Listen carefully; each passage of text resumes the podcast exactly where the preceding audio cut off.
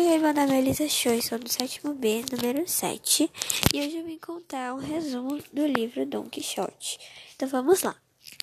As aventuras e desventuras de Dom Quixote. O livro narra sobre as aventuras de Dom Quixote, um homem que resolveu se tornar cavaleiro depois de ler muitos romances de cavalaria. Tendo um cavalo e armadura, apaixonado por uma mulher, resolve lutar para, para provar seu amor por Dulcinea de Toboso, uma mulher imaginária. Dom Quixote também consegue um escudeiro, Sancho Panza.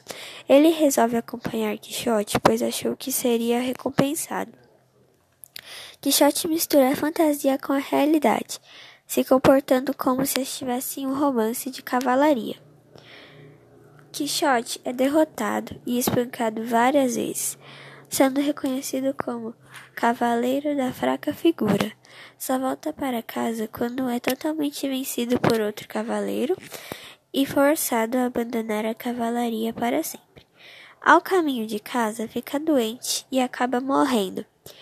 Perto da morte, nos momentos finais, recupera a consciência e pede perdão aos seus amigos e familiares.